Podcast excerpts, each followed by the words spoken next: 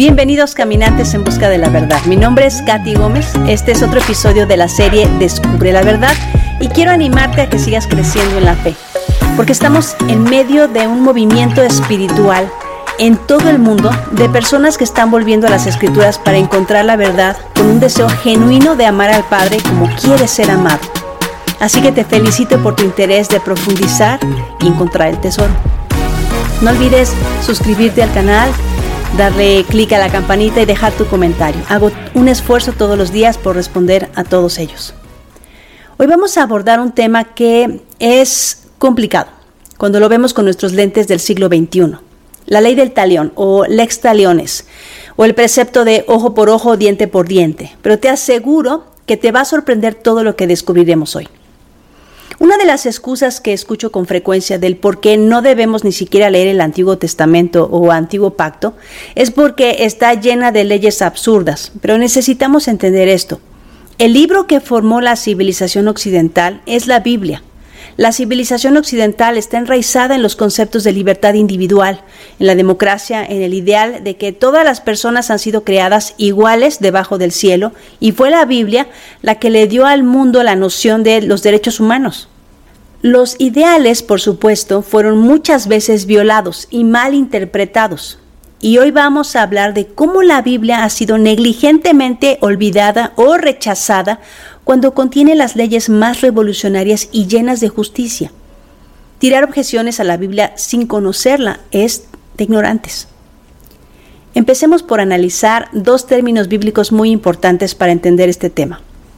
El sabio Salomón dijo, Hijo mío, si recibieres mis palabras y mis mandamientos, guardares dentro de ti, haciendo estar atento tu oído a la sabiduría, si inclinares tu corazón a la prudencia, si clamares a la inteligencia y a la prudencia dieres tu voz, si como a plata la buscares y la escudriñares como a tesoro, entonces entenderás el temor de Jehová y hallarás el conocimiento de Dios. Si recibimos la palabra de Dios y, guardamos sus mandamientos, entonces entenderemos lo que significa el temor de Yahweh y encontraremos conocimiento divino. En este pasaje encontramos el término mandamientos, que en hebreo es mitzvot, y que se puede también traducir como orden divina o dichos divinos. El sabio Salomón le pide a su hijo que guarde estos dichos divinos y la palabra hebrea para guardar es shamar, que nos da la idea de una cerca, una cerca como de espinos para proteger. Este padre quiere que su hijo entienda que si protege como un tesoro dentro de una barda en su corazón los dichos que salen de la boca de Dios, entonces encontrará el verdadero conocimiento. La palabra Torah en hebreo es traducida al español como ley. Realmente la mejor definición de esta palabra sería el concepto de instrucción o la enseñanza la enseñanza amorosa de un padre a su hijo. Cuando Pablo dice en Romanos 15, 14, porque todo lo que fue escrito en tiempos pasados para nuestra enseñanza se escribió a fin de que por medio de la paciencia y del consuelo de las escrituras tengamos esperanza, Pablo nos confirma que todo lo que encontramos en los cinco libros de Moisés tiene el propósito de instruirnos. La raíz de la palabra Torah es el verbo yara, que significa tirar una flecha, como en el tiro al blanco, y dar en el blanco. Fluir como el agua o apuntar con el dedo. Es el fructífero. Te vuelve pleno. Lo opuesto es jata. Y esta palabra significa concretamente fallar en el blanco. Representa frustración. Esta es la palabra que se traduce al español como pecado. La solución cuando fallamos al dar al blanco es hata'at. Esta es la palabra, las palabras que se usan en hebreo para ofrenda por el pecado. Teniendo claros estos conceptos, vayamos a la Torah, a los cinco libros de Moisés, y busquemos entendimiento en dos leyes que nos causan mucho conflicto y no podemos entender, pero si ponemos atención podemos descubrir el corazón de estas leyes o el espíritu de estas leyes en el contexto en el que se entregaron. Empezaré con una ley que suele que suelen arrojarme algunas personas intentando desacreditar la escritura y me preguntan, ¿acaso vamos a apedrear a nuestros hijos rebeldes? Bueno, primero vamos a la Biblia y veamos qué dice el texto. En Deuteronomio 21 encontramos esta ley. Dice así el versículo 18. Si alguno tuviera un hijo contumaz y rebelde, que no obedecía a la voz de su padre ni a la voz de su madre, y habiéndole castigado, no les obedeciere, entonces lo tomarán su padre y su madre y lo sacarán ante los ancianos de su ciudad y a la puerta del lugar donde viva, y dirán a los ancianos de la ciudad, Este, nuestro hijo es contumaz y rebelde, no obedece nuestra voz, es glotón y borracho. Entonces todos los hombres de la ciudad lo apedrearán y morirá. Así quitarás el mal de en medio de ti, y todo Israel oirá y temerá. Wow, me imagino lo que sientes, pero pongamos atención. Esta ley presenta el caso de un hijo descarriado, desafiante, rebelde, inútil, glotón y borracho. Muchos leen esta ley y les parece primitiva, violenta y horrenda, pero lo que esta ley hizo fue terminar de una vez y para siempre la propiedad de la vida de los padres sobre los hijos y con ello el derecho para matarlos. Esta ley es brillante porque preserva la autoridad de los padres y el derecho a ser respetados por sus hijos. Y si se llegaba a un caso extremo, el hijo podía ser llevado a las puertas de la ciudad y condenado a morir apedreado.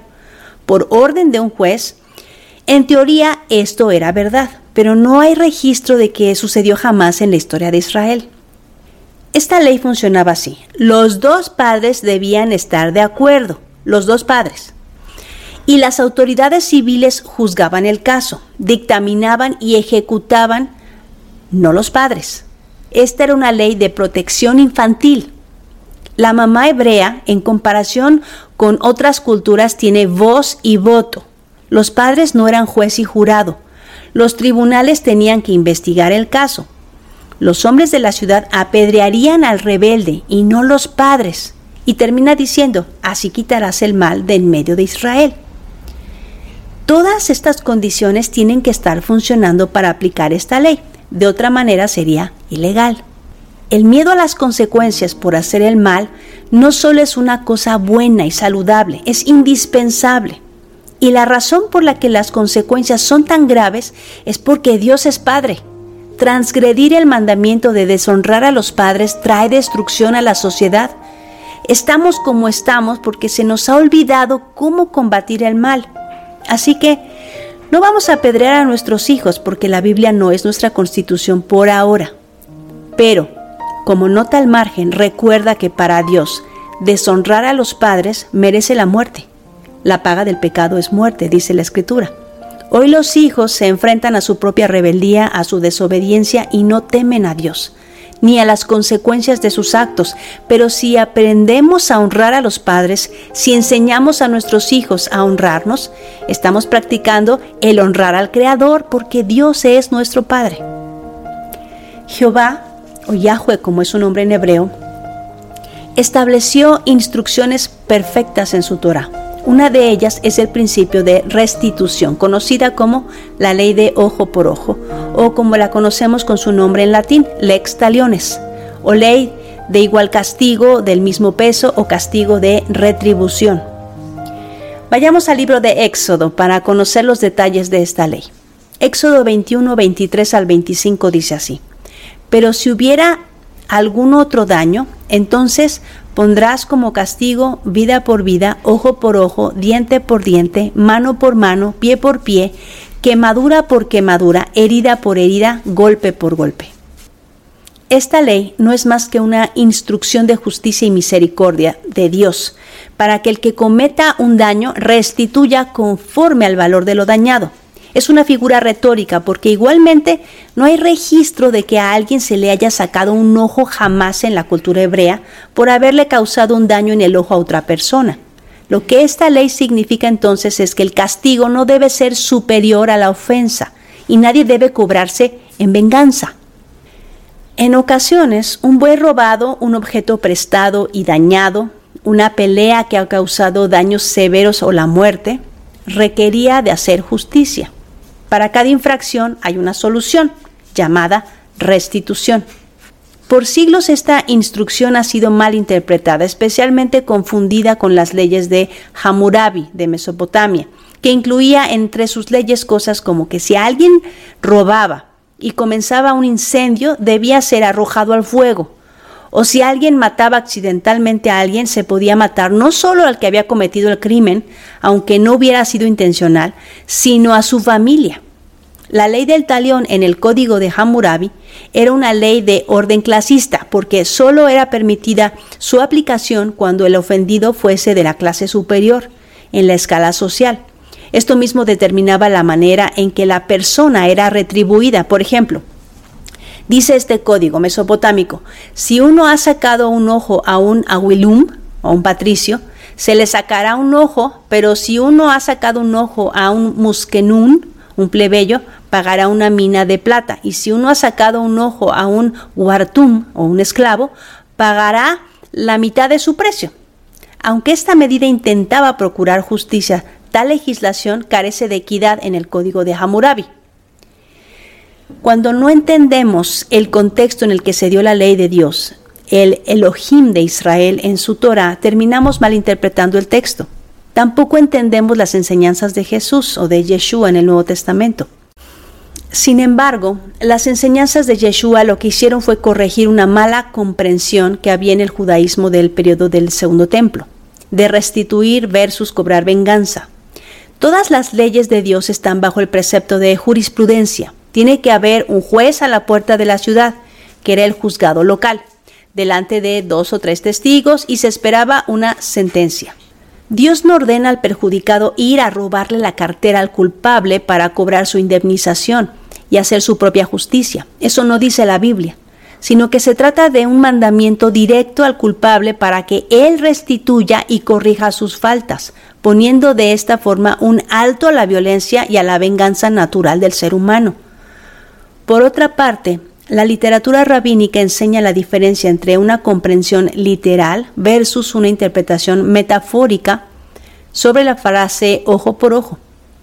Esta nos ha permitido entender que no se trata de una penalidad salvaje de quitarnos los ojos unos a los otros, sino de una compensación monetaria que el culpable debe pagar a quien le haya hecho el daño, o el de servir al que se dañó. Lo correcto, si te saqué un ojo, es que me convierta en tus ojos para que puedas sobrevivir. Es una metáfora primero porque es imposible duplicar exactamente y físicamente el daño sobre otra persona.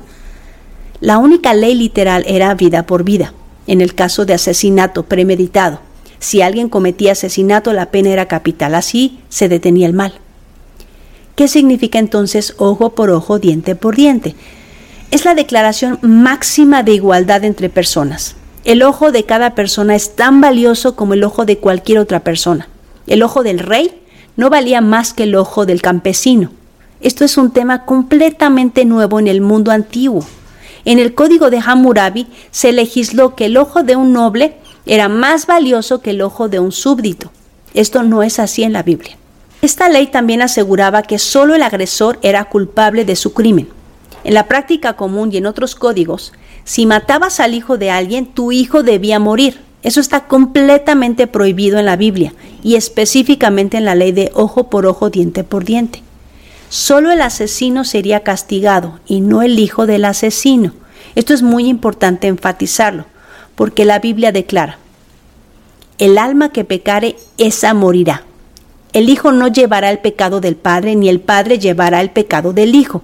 La justicia del justo será sobre él, y la impiedad del impío será sobre él.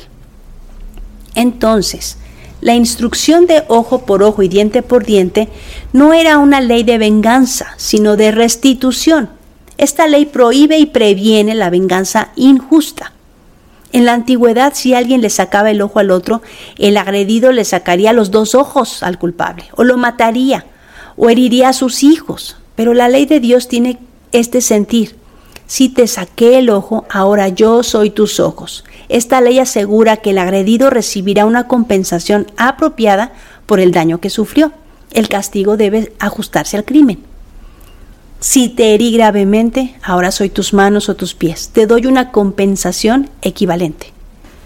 En el Sermón del Monte Jesús dijo, habéis oído que se dijo ojo por ojo y diente por diente, pero yo os digo, no resistáis al que es malo, antes bien a cualquiera que te abofetee, en la mejilla derecha, vuélvele también la otra.